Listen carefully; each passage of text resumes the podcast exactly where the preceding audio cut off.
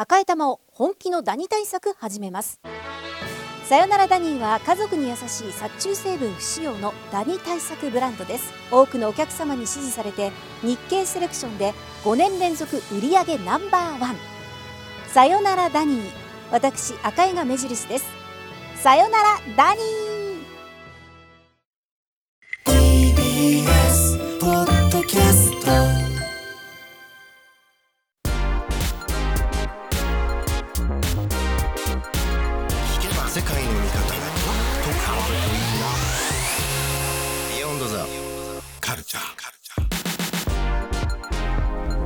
10時15分です。TBS ラジオアフターシックスジャンクション2パーソナリティの私ラップグループライムスター歌丸です。そして水曜パートナーうないりさです。ここからは聞けば世界の見え方がちょっと変わるといいなな特集コーナービヨンドザカルチャーです。早速ですが今夜の特集はこちら。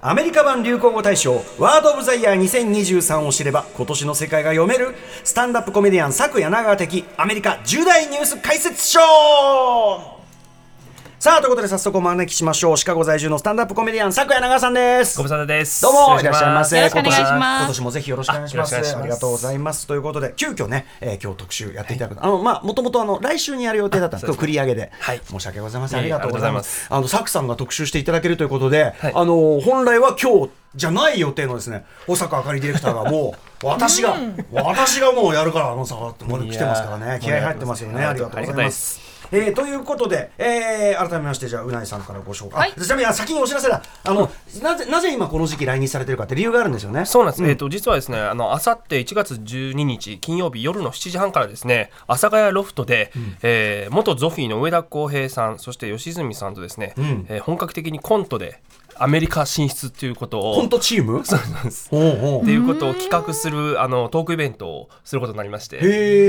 あの司会はこの番組でもおなじみのカルロス矢吹あらま。さんがアトロック色が非常に強めの。えこれどういういきさどういうメンツ？これ。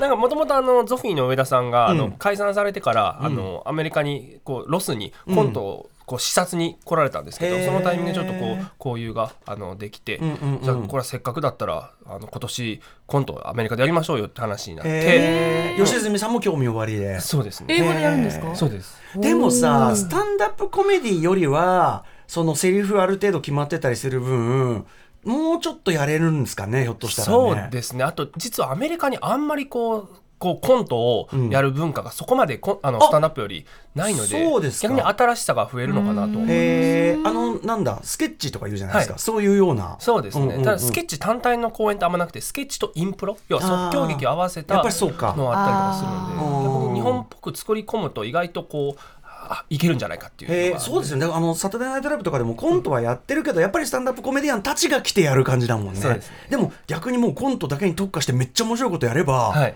ありやもっていうか。そうですね。ああそこに正気確かに確かにっていうね。ちょっとやってみたいなとちょっと面白そうですね、はい。本当にね。はい、ということで、こちらは1月12日金曜夜7時半から、阿佐ヶ谷ロフトでやられるということで、これはい。歴史が変わる瞬間を見れるから、ね。はいことですよね。ありがとうございます。ということで、改めて、昨柳川さんご紹介、うなえさんからお願いします。はい佐久柳川さんはマイク一本で観客を笑わすスタンドアップコメディアンです。アメリカシカゴ在住で年間400本ものステージをこなしています。2019年からフジロックのメインステージであるグリーンステージの司会に抜擢され2022年には経済誌「フォーブスアジア」に世界を変える30歳以下の30人にも選ばれましたスタンダップコメディにまつわる本も出版されており2021年には歌丸さんが帯にコメントを寄せた初の著書「ゲットアップスタンドアップ」を出版。さらに去年はスタンドアップコメディ入門笑いで読み解くアメリカ文化史をフィルムアート社より発売されています。スタンダップコメディ入門はもうアメリカのコメディ映画とか見る上でももう絶対必須の一冊になりましたね。ありがとうございます。素晴らしい本だと思います。りがとうございます。えーあれ、うなえさん初めて？いえいえいえ何度も。あ何度もはい。何度もあそうかでもそんなこと私があまりあまりアメリカのそういう笑い文化に詳しくなくって、ええ。あの柳川さんがうん。やってくれたスタンドアップコメディで笑えない女みたいな、いいやいやいやいやつもえでみたいな感じの空気になって。それはね。文脈とかねあれがありますからねその笑いの構造とかね。今回はトラウマを克服しに行きましトラウマ2回ぐらいやった気がするもん。NG 共演ですいやいやありがたいです。はい、ということで、まあ、そんなサクさんのですね、はい。あこれはでもあの特集もけんちょっと高齢化しててですね、えっ、と、ワード・オブ・ザ・イヤーという日本でいう流行語大賞的なことですか、えーまあ、それをベースにちょっとね、そのアメリカの時事のお話を伺っていくんですけども、改めてこのワード・オブ・ザ・イヤー、どんな賞なんですかはい、これ、えっと、まあ、辞書会社のメリアム・ウェブスターっていうものが毎年発表している、えっとまあ、ランキングなんですけれども、えーまあ、アメリカで最も検索された言葉がそのままこう順位として発表されるものなので人為的に選んでるんじゃなくて、はい。もうこれがもう実際にみんな興味あるやつなんだよってそうなんです、まあ、そのまま人々の関心があのランキング出る忖度なしのランキングなので、うんうん本当にこれを見るだけであのアメリカの人々の本当にリアルな関心事っていうのが、はい。あの分かるという、本当にアメリカの今を見るのにはちょうどいいあのランキングなわけで。すよね。ね。まあコロナもね、まあちょっと過ぎたというか、まああるはありますけども、はい。その山を越えた後にじゃあどんなものが今の世の中の動きっていうのが完全に反映されてるんで、本当にね聞かないとねうなぎさんね、あの何それっていう言葉ばっかり、なんでこんな言葉急に流行ってんの？みたいな。楽しみ。あったりするんでね、ちょっと聞こうと思います。ということで言ってみましょうかね。えーちなみにトップ、これトップなんとかは、き決まってないの？これ。基本的にトップ10っていうことになってるはずなんですけど、今年盛りだくさんでトップ14なんでだよ。14個あっただったらせめて15にしろよって確かに。あと1個。去年去年トップ9じゃんしかも。俺なんだそれってよくわかんないんですよねねこれは。は、はい。いまあじゃあもう行ってみましょうか。じゃあトップ14からね、いえっと1位までの発表をまとめてはい。すでに、はい、作永さん取っていただいてますんで、えー聞いてみましょうね、えーアメリカの老舗辞書メリアム・ウェブスターの発表する2023最も検索された言葉ワード・オブ・ザ・イヤートップ14です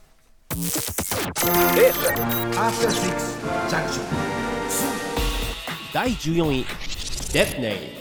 デッドネーム生まれた時の名前で今はすでに使わなくなっている名前。第13位カブーツ。キブツ農作業などに従事するイスラエル共同体。第12位エレメンタルエレメンタル。基本的な元素の。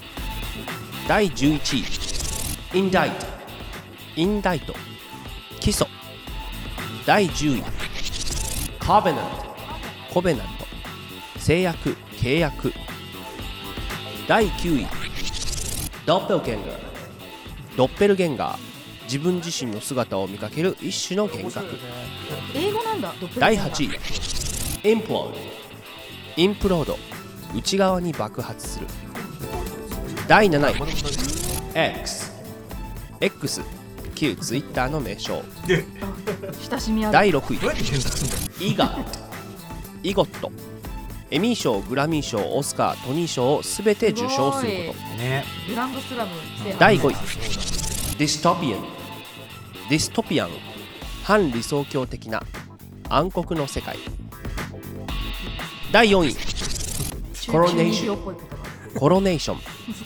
戴冠式第3位ディープフェイクディープフェイク AI を用いた高度な合成技術。第2位。Riz リズ魅力的チャーミングカリスマ性のある。第1位。Authentic オーセンティック本物の。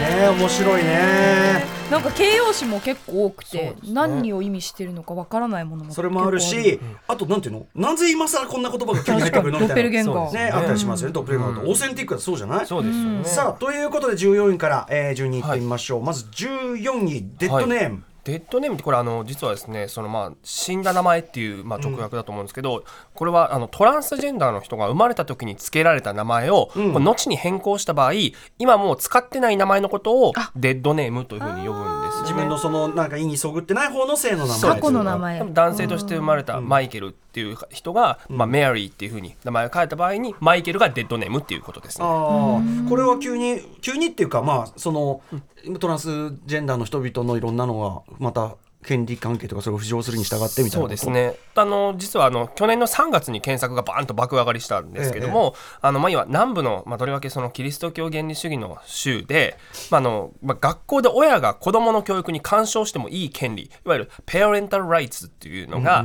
こうそういう法案が提出されてその中で学校側が生徒の性自認を尊重しなくてもいいという内容になっていったわけですよね。なぜ？要は例えばですけど、オクラホマ州とかではその子供が自分の性自認について疑問を感じている場合に、こう学校側が親に報告することを義務付けるっていう内容が盛り込まれることになったわけですよ。でそうなった時にいやそれって良くないんじゃないのかっていう話とかで、まあ、このデッドネームっていうのがこう入ってきたっていう感じですね。あーなるほど。あと要はそのまああのだから前の生まれた時の名前を絶対に使わなければならないっていう、ああのこう情報が法法律で定められそうになったりとかした時にうんうんうんうん。この言葉っていうのがまあ増えたっていう感じですね。アメリカってだからそういう例えば保守的なところでのものすごくこうバックラッシュ的な動きと進んだ動きとが極度にさ、はい、乖離してるからなんかどっちの基準のどの話みたいなの聞かないともうね。そうなんですよね。ねまあ。女性のあの中絶の件もまさにその、もちろんです。そういうことですね。ね。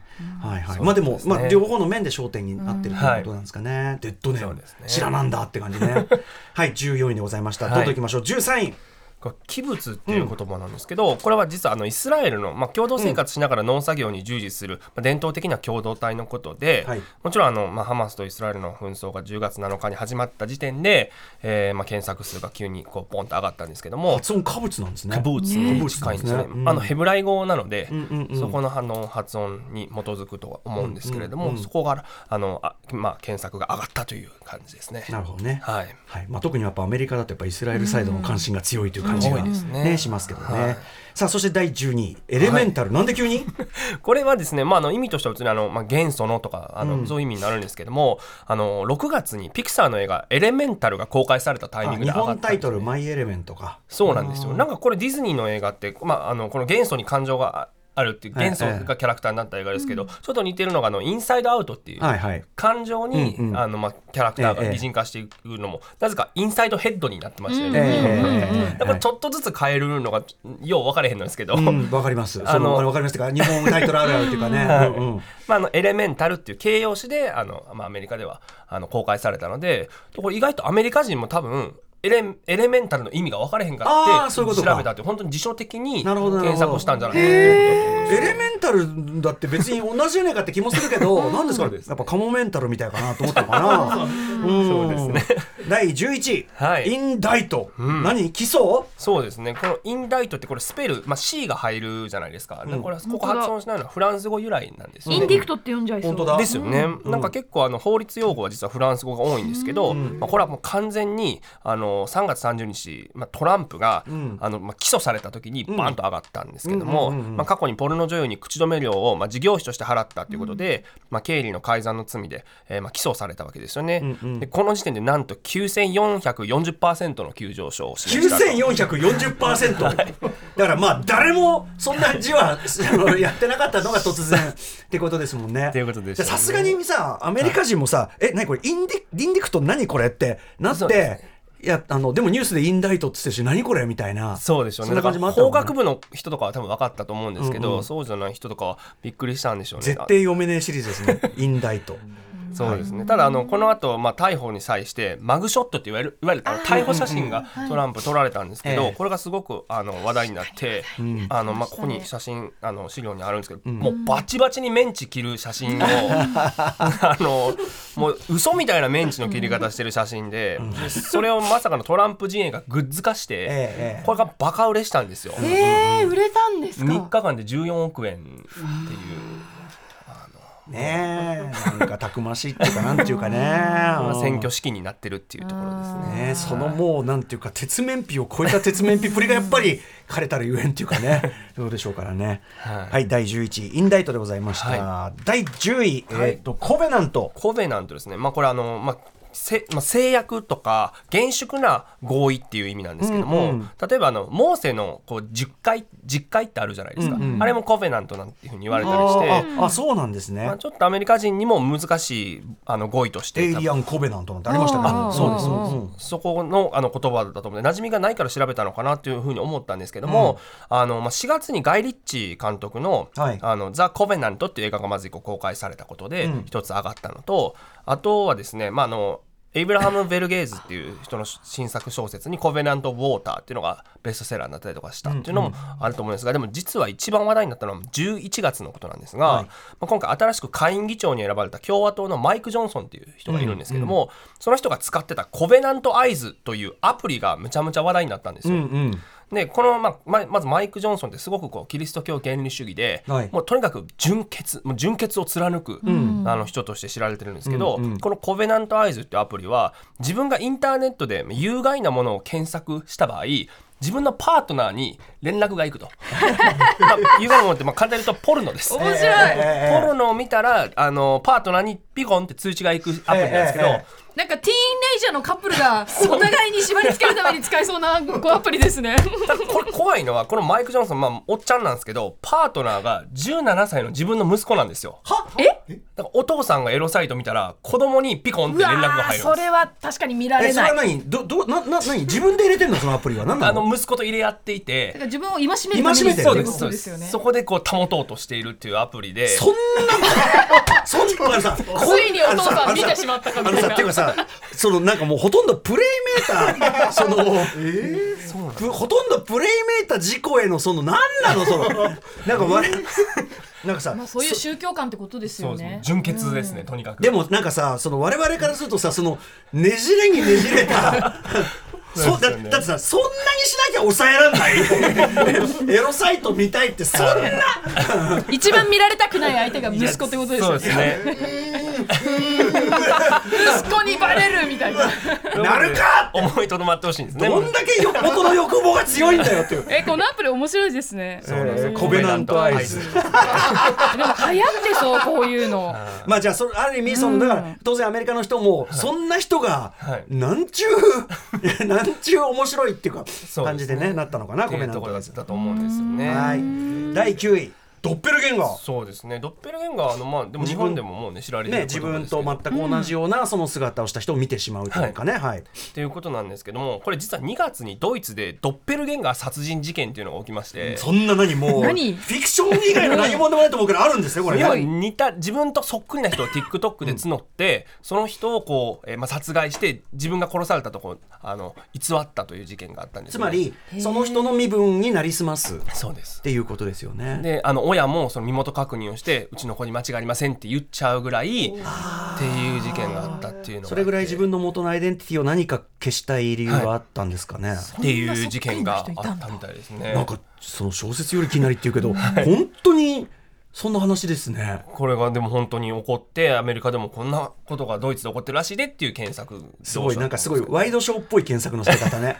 なんかすごいちょっと猟奇事件で、ね。へーまあまあでもね実際被害者いることだからあれだけど、ペルゲンガーはい。はいさあ第8位 implode。ね、これ implode ってまあ爆発なんですけども基本的にアメリカでも一般的な爆発は explode なんですよね。うんそうですよね explode ってこう外にこう爆発するからエク X なんですよねエクスプロードうん。エクスポートとインポートみたいにこう内側に爆発することをインプロードっていうふうに言内側に爆発ってどういう状況？これが起こったのがあれなんですよあの「タイタニック」を探すあのタタイタンっていう潜水艇ありましたよね。あれが要は海底の水圧で中にバーンって爆発したっていう事件があって、このインプロードという言葉がものすごくニュースに登場していた時確かにに、日本でも悪海っていう圧って書いて壊すで悪海って言葉がなんか普段全然聞かないような言葉がこうんうんうん。の時に出てきたあの覚えてますね。報道したのも覚えてらっしゃる。はああさすが。じゃあそれ本当そ圧れですね。がかかって破壊されるってことで多分だからインプロードと同じそうですよね。それであの調べたということなんでしょうね。まああのね、日本だとやっぱりああそういえばそんなニュースあったかなぐらいだけどやっぱさすがアメリカはこれは大きく報道されたんだ。そうですね、やっぱあとへー「タイタン」っていう言葉もめちゃめちゃあの検索が上がったみたいなのでそうですね。そうですね。えーインプロード。はい。続いて第7位。はい、はい。皆さんご存知 X 元ツイッター。ね、これまあそのままあのツイッターのことを検索したんでしょうけど。X をさ X を検索ってさ どうやってやんのみたいな感じだけどねもう、まあそうです。ただあのひ英語でも文字一文字がこう何かしらの意味を表すのって意外と少ないんですよ。あの日本とかで有料不可とかー。漢字一文字とかで何か意味を持たせるのってあるんですけど、X ってまあミステリアスなものとかを表したりはできるんですけど、意外と26文字しかないのでアルファベット一つで何かっていうのがないので。えー。じゃあ狙い目なんだ実は。そうですね。あそう。なので T っていうのがパー。フェクトって意味だったりとかするんで T とかあと失敗のことは F なんてあの単位とかでも F つけますよね。フェイルフェイルから来てるのでそういうのとかがあったりとかしてあの神秘的な文字 X っていうのを調べた人はいたんですけど、まあ、でも今回唯一今回のランキングで日本の流行語大賞と両方にランキングが入ったのはこれですね。さすがですね。イーロン・マスクさすが。うん。X でございましたはい。さあそして第6位、えー、イーゴット EGOT と書いてイーゴット、はい。これ何ですか？これエミーグラミーオスカートニーの賞を全て受賞することで、まあ、その頭文字から EGOT なんですけどちょっと一個一個一応説明しておこうか、はい。えっ、とエミー賞は舞台の賞、グラミー賞は音楽の賞。オスカーは映画の賞、トニー賞はえっ、とミュージカル。ねミュージカル、ミュージカルの賞。はい。ですね。なのであのこの言葉自体は実は1984年頃に使われ始めて、ん。辞書に加わったのが2019年とん。いうことなんですけれども、まあ、今回2月にバイオラ・デイビスが自身の回顧録のオーディオブック版を朗読したものでグラミー賞を受賞したということで、まあ、イゴットを達成したということで、まあ、エミー、オスカー、トニー演技面ではもう取ってたけども、はい。うん、ついにその、まあまあ、音楽っていうかその音声そうですね。的な。で初めて取ってあの、まあ、あのスピーチで、はい。I just EGOT っていうふうに動詞として使ったんですよね。へそういうところでイゴッとしたぞと。イゴッとしたぞと。うんうん。っていうところで、ん？って言ってみんなこうどういう意味なんだと思って調べたって。いうえ他にいるんですかイゴットは。これちなみに今まで17人いるみたいなんですけど、わかりやすいところそうなんですよ、すごいオードリー・ヘップバーンとか、ウーピー・ゴールドバーグ。であの、まあ、あの作曲家の方でいくとアラン・メンケンとかアンドレ・ロイド・ウェバー。つまりあの歌っている俳優さんと、あとはその映画にもあの楽曲を提供してる作曲家っていうところが入ってうかそうかそうかそうかそうかそうか。ぜあのありえるっちゃありえる賞なんだな。なるほどねそうなんです。ね。歌とその演技の方を両方クロスオーバーしないとそこに入っていけないっていうことビオラ・デイビスすごいね。出てきただけでいつもおっかねえなと思いながら見てるビオラ・デイビスそうですね。はい。第5位が、えーディストピアン。そうなんですよユートピアの単あの反対でディストピアはい。ってありますけども、そうです。ね。本当にあのもうディストピアって日本語にも使われるんですか悪夢的社会というかね、はいもうもうだいぶ定着してる気がします。そうですよね、なんかまあこれはあの、まあ、いろんなあの要素があったんですけど一番アップしたのは実は6月でカナダがめちゃめちゃ山火事になったんですよ、で、まあ、空ってつながってるのでその空気がアメリカの方にもぐわっと流れてきて、もう,、ま、もういぶされたような、もう呼吸できないぐらいの,、あの大気の汚染になってしまって、はい。その時にこれはまさにディストピアだみたいな、こう見出しとかが踊ったりとか、まあ、あとはあのそうですね。とにかく AI がもうどんどんどんどん今年、あのまあ、人間の生活に入ってくるようになって、まあ、もちろん便利ではあるんですけど、そういうのがこういずれ人類に取って代わるんじゃないかっていうそのディストピア的な警告に満ちているっていう、まあ、記事とかがよく出たので、えある意味ディストピアの定番的なね題材だったのが ついに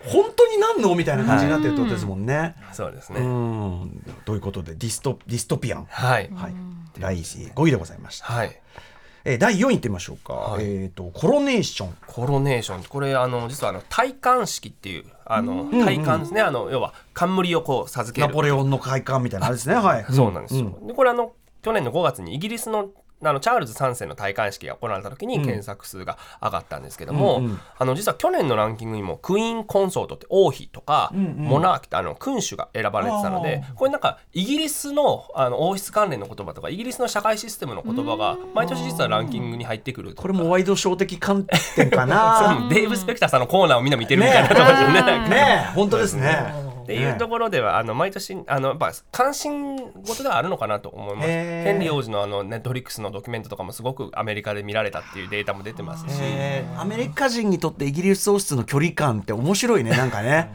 なんか確かに。ど対んな感じなんだろなんか対岸のものでもありつつまあある種の憧れもあるのかなだと思うんですよね。だからゴシップとかエンタメだけじゃない側面があるのかなとはちょっと思ったりもします、うんうんいいですね。毎年イギリス王室関連ニュースランクインしがち。今年はコロネーション。でもコロネーション知らないもんね。戴冠式か。知らないです、あのまあでも比喩で例えば大谷選手が MVP を受あの受賞するっていうのを体感なんて言ったりもするのでまあ、比喩としても使える言葉ではありますね。コロネーション、はい。第4位でございました、はい。そして第3位。はいこれは日本人もわかるでしょう。ディープフェイクあそうかもう日本語にもなってきてるんですか？ね。もうだいぶじゃない？そう数年前から結構問題視されてますよね。AI で合成でしてなんか映像とかいろいろ作っちゃう、はい。もともとこれディープラーニングとフェイクが掛け合わされてる言葉なんですけど、AI がその要するにこうガーッと学んじゃうっていうあれでフェイクを作っちゃうからね。ディープラーニングかけるフェイクでディープフェイク。はい。であのもともとこれ上昇したのは今年の4月下旬から5月にあのイーロン・マスクの裁判が行われている時に彼の弁護団が、まあ、し主張したんですけども彼は有名人なんだからその発言の一部もしかしたらディープフェイクかもしれへんと、だからこれまで公的な発言とされているものに関してもそれらをしっかりと検証していく必要があるっていう主張をしたわけですよね。でももちろんこの主張は却下なんですけど、いやそれディープフェイクにはできひんととそれは。なんかさ本当に言ってんのにそれディープフェイクかもしれないの しかもさかもしんないからってさ。いやそれこっちの弁護なんだよねそれね。無責任なそのすごい。それがそれがありならもう何でも言い放題に。これ通ったらもう裁判何十年かかんのっていうレベルで。ねそうですよね。大変になりますよね。あのそれってでも何が本当か分かんないんじゃないですかっつって。どう考えても動かさない本当までそれを。へりくつみたいになってくる子供の。へりくつを問いかけてなんか議論を無化するみたいのってね、はいちょっとネットでちょうどあったりしますけどまさにそれって感じよね。それが法廷で行われたっていうところなんで。すじゃあちょっとあきみんな呆れ顔でそれは。そうですね。却下みたいな、はい。アメリカでもやっぱりそのでもここれとかやっぱ話題になることが多い感じですか？そうですね。あの実はあのディープフェイクって言葉自体は2019年にバンと一気に話題になったものなんですけど、ある一本の動画がパンとこう出てそれがあのオバマ元大統領が、ん。こうホワイトハウスの執務室からカメラに向かって話しかける動画なんですよ。見たことある気がする。ね、はいはい一見もオバマなんですよ、で私たちは新しい時代を生きてますみたいな語りなんですけど途中いきなりいやトランプはクソ野郎だからっていう言いそうもないことをバンと言うわけですよ。ほんなら実はその動画がコメディアンで映画監督のジョーダン・ピールが作ったものだっていうのが明かされるわけなんですよね。でジョーダン・ピールってあのまあ、オバマのモノマネの芸がある人なのででこれなんでこれをやったかというと実は警鐘を鳴らすために作っていて今こんだけ AI の技術上がっててこのビデオも市販のソフトで作ってんねんと、だからこうやってディープラーニングさせればフェイクを作れちゃうんだと、だからインターネット上のものをみんな簡単に信用しちゃいけないしこれが政治に利用されたら危ないぜっていうことを言うために作ったビデオだったわけですよね。それは全くもちろんそうですよね。かといってねあのイーロン・マスクがはっきりした発言も ディフェイクもよっつったらね それは通用ししないよと。そうですね。これは何月なぎそこでしてますよねみたいなね。そうですね。面白いなだからそれがその政治に利用されてることはでも実際にあって、例えばあの、まあ、当時ナンシー・ペロシ下院議長とかが、まあまあ、あのかなり朦朧として何言ってるかわからんような、まあ、結構しかも作りも荒いディープフェイクだったんですけど、それがこうあの出回ってそれに対してこう反対勢力の人たちがほら彼女はもう高齢で責任能力が乏しいでしょ怪しいでしょっていう根拠とかを作ったりとかして。まあぶっちゃけそこでそのね信じたいこと信じちゃう人はいっぱいいるわけだから真偽とか本当らしさなんかよりもねそんなね。なこの年の実はあのこのワード・オブ・ザ・イヤー1位がポスト・トゥルースだったんですよ。うんうんうん。要はその、まあ、ポスト・トゥルースって結局嘘ですから、うん真実に変わるもので、まあ、信じたいものだけを信じて同じ意見の人たちが集まってそれでより分断が進んでいくっていうのがもうこの時代からも始まっていたっていうところはありますね。ねまあでもだからこそねそのこうそれこそ TBS とかそのいわゆるこう元からあるジャーナリズムのし仕事って実は増えてると思うんですよ、つまりちゃんと検証するとか、あのちゃんと裏取るとか、はいうん。リテラシーってそういうことだから、リテラシーってあのあのディープフェイクかもよとかじゃなくて あの情報の角度を上げていくって話なんだよね。でね。はいはい、でもそなんかそういう意味ではなんかなんていうかな過渡期なのかなんなのかね。あとイーロン・マスクってとにかくやっぱしい 良くも悪くもやっぱりニュースを振りまきますね。いや今年は本当にイーロン・マスクまたあの出てきましたね。うん、日本でも、日本でもやっぱりイーロン・マスクはニュースバリューあるあ感じだから。あそうなんですね、うん。そこはやっぱ知られてるもんなんですね。はい、さて、えー、第3位まで来ましたか、ディープ、はい。さて第2位です、はい。RIZZ でディズ。リズですね。これは知らんよ。これ今回14こう紹介しましたけど多分唯一のスラングですね。若者スラングですね、これが入りましたけど、まあ、TikTok とかで、まあ、あのリズめちゃくちゃ見たんですけど、あのまあ、使い方としては、まあ、He's Riz みたいな名詞でもいけるし、あのこう Riz Up っていうこうなんですかね前置詞と動詞組み合わせることもできたりもどういう意味リズアップってどうなの？じゃあ。もうあのいやカリスマがあって魅力的にすいけてるみたいなこと？いけてるっていうことですね。いけ散らかだからリズアップにヒーズリズアップになるともういけ散らかしてるみたいな 感じ？そうですね、っていうことなのでまあもともとこれ、まあ、諸説あるんですけど、ええ。カリズマカリスマから来てるというカリズマ、うん、あのことが、まあ、カリスマ性があるっていうこともあるんですよね。でまああのそれこそ歌詞とかでもリズっていっぱい出てきたりもしたので、ただもう僕今31ですけどちょっと使いづらいですね。あやっぱあのそれ使ってるとちょっと頑張っちゃってんなっていう。頑張ってるなっていう。なんか日本のキュンですみたいな。感じあーまあでもそうですね。若者しか使えない言葉。なんか逆に調べたんじゃないですかね。僕らのような世代の人がちょっとキュンですね。どういう意味なんやろうみたいな。確かに確かに、はい、そっちの方が近いのかなと絶思います、対わかんねえリーズうんぜひちょっとうなぽん使ってみてくださいこれ。リーズね。ちょっとそうですね。取り入れていきたい。あリーズアップ。つけ焼き場感が。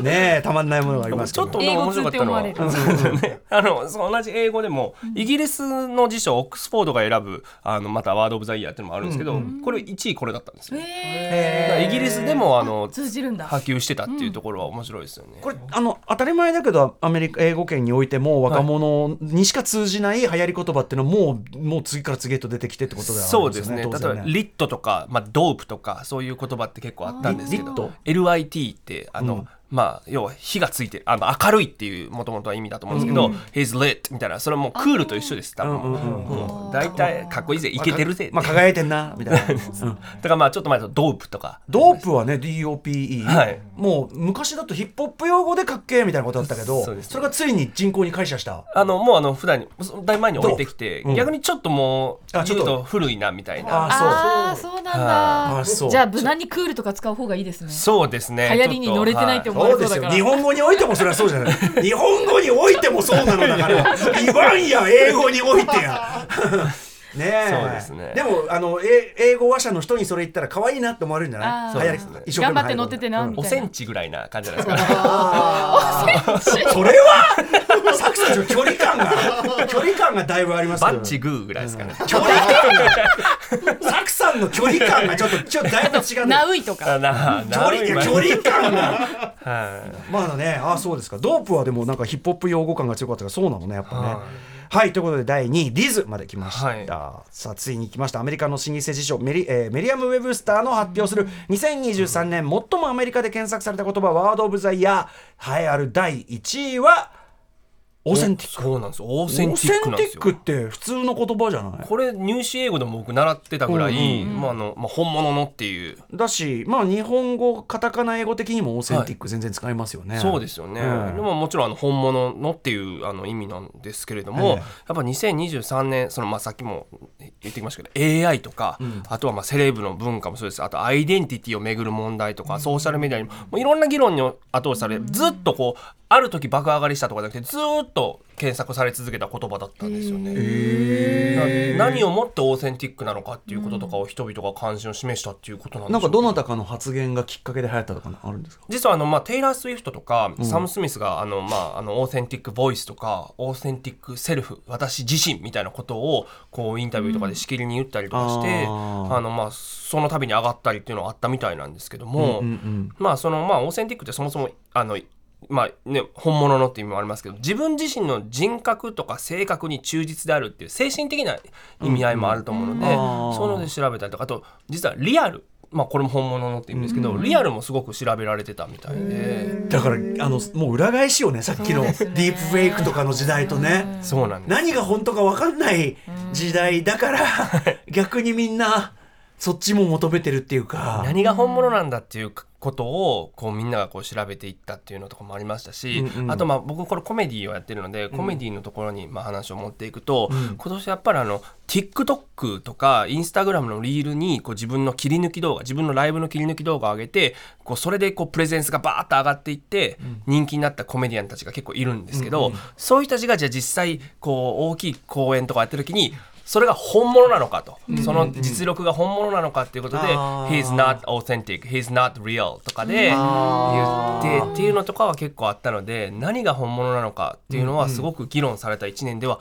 あったと思います、あーいろんな意味では面白いね。いろんな意味でやっぱその背中裏表の世相っていうか今おっしゃったようなそのいわゆるババズり文化みたいなもののでもちょっと急にバズったはいいけどこれなんなんだろうねこれっていうのもみんなちょっと感じてるとこもあったりそうですね。きっとアーティスト側もいやーそのこちとらね。こちとらこちとら積み上げね、うん、こちとら積み上げてんですわみたいな。15年修行してんですわみたいな人もいてみたいななんかそういう。お互いこうあなんていう時代の進歩もそうだしそれに対してこうだってこう言いたい人もいてとか。そうですよね。だから SNS でもあの、まあ、そさっきの TikTok、Instagram だけじゃなくて実は Be Real っていうものがあのここ数年流行っていて、うん。要はその自分のフィルターとか、ん。あのもうこそキラキラにしたところだけをアピールするんじゃなくて、Be Real っていうのはもう何時何分にここで写真撮って投稿しろっていう。の新しい SNS ですよね。そうなんですよ。もう命令されるから嘘がつけない。欧米のあたりで流行りつつあるっていうやつですよね、そうなんですよ。嘘つけないやつ。若い子たちがやっぱそのいわゆるこう、まあ、着飾ったりこう、フェイクを作ってキラキラしたものだけ発信させることに疲れてきてるっていうんうんううん。ことだと思うんですけど、インスタでねなんか日本でもううなりさんの上限を見せあるそうそうそう。ことに余念がない。日本でもそのアプリ今年流行るんじゃないかっていうふうに言われてますリアル。ね。えうん。何時何分って指定されて？そうです。ピコンってこう急に来るんですよね。いややだよ。ね。本当麻薬行くわけですよね。いやちょっとトトイレなんですけど。でもそこで上げられなかったらあこの人はいつもこうやってあの作り込んだものを上げてるんだってなるから上げあーなるほど。でもざるを得ない。SNS って果たしてそのために使いたいのかもうさ、もうさ、若干本末転倒だよね。自分が上げたくない瞬間まで追ってくるところで。承認欲求とかである意味やってるところもある真逆をいくから、そのアプリがどうなるのか気になりますねそれを証明するためにこれをみたいなさ、でもそのまあなんかねいたちごっこもまあ面白いかなっていう気もするけどね。ああなるほどなるほど、はい。ということで第1話オーセンティック。なんか、なんか味わい深くもあり ちょっとちょっと悲しい気もする。オーセンティックは分かんないからオーセンティックがね探されてるわけだからさはい面白いということで、えーアメリカの老舗辞書会社、えーミレン・ウェブスターが発表したアメリカ版流行語大賞ワード・ザ・ビアでございました。たくさん的にこの2023振り返ってみていかがでしたこの流行語大賞。やっぱり AI がかなり大きな部分を占めていたんだろうなというふうに思いますし、きっとおそらく今年2024年ってもっと AI が我々の生活に直接的に絡んでくると思うんですよね。しかも、まあ、あの去年ハリウッドではあの脚あの脚本家はが AI,、AI のこのこう需要をめぐってストライキを起こしましたし、俳優たちもねもちろんね。そうですね、うんだからコメディはまだ実はそこまで来ないんじゃないかと実は言われていて、ん。自分の視点をネタにするので、ん。その AI とかっていうものがあまりまだ取って変わらないんじゃないかという、ん。我々のちょっとこう、なんていうんですかね安心感はまだあるんですけどでも危機感もありますし。あのこの間この番組でもそのなんか投稿ネタをチャット GPT に入れさせてやってみたら、い、やいかにも腹立たしいですね。あいかにも腹立たしいその表面的にお題をなぞっただけのやつが返ってきたんだけど、同時に俺はすすごくそれに腹が立ったんだけどす俺たちはこれとどう違うのかをちゃんと証明しねえとみたいな、オーセンティックを、B リアルをと思って。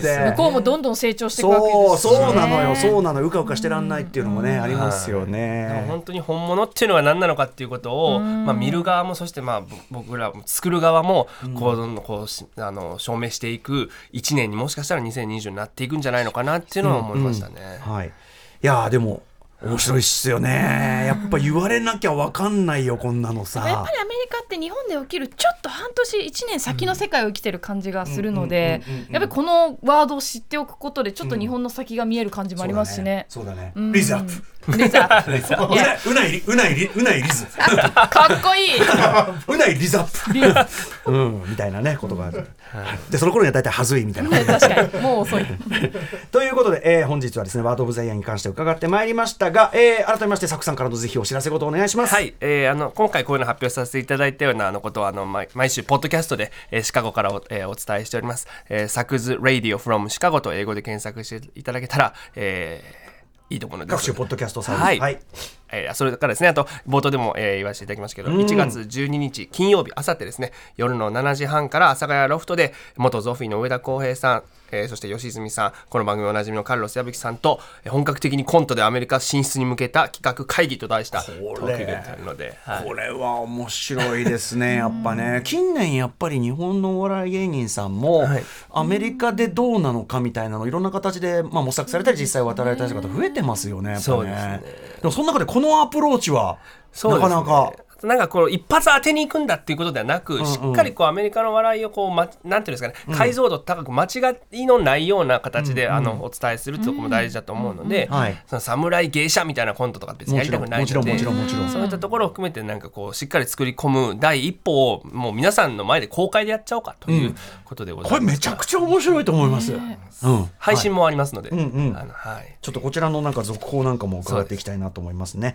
えーもろもろ SNS で発信されていると思いますんで、サクさんよろしくお願いします。ということで、あの今週はちょっと必修前倒しになってしまいましたが、でもあのこんな大事なねお知らせの前でよかったよかったこれね。はいはい。えーということでまた今後とも2024年もアフターシックスジャンクション2もぜひよろしくお願いいたします。お願いしえーということでスタンダップコメディアン昨夜長川さんにアメリカの2023年流行語大賞を伺いました。ありがとうございました。ありがとうございました。ありがとうございました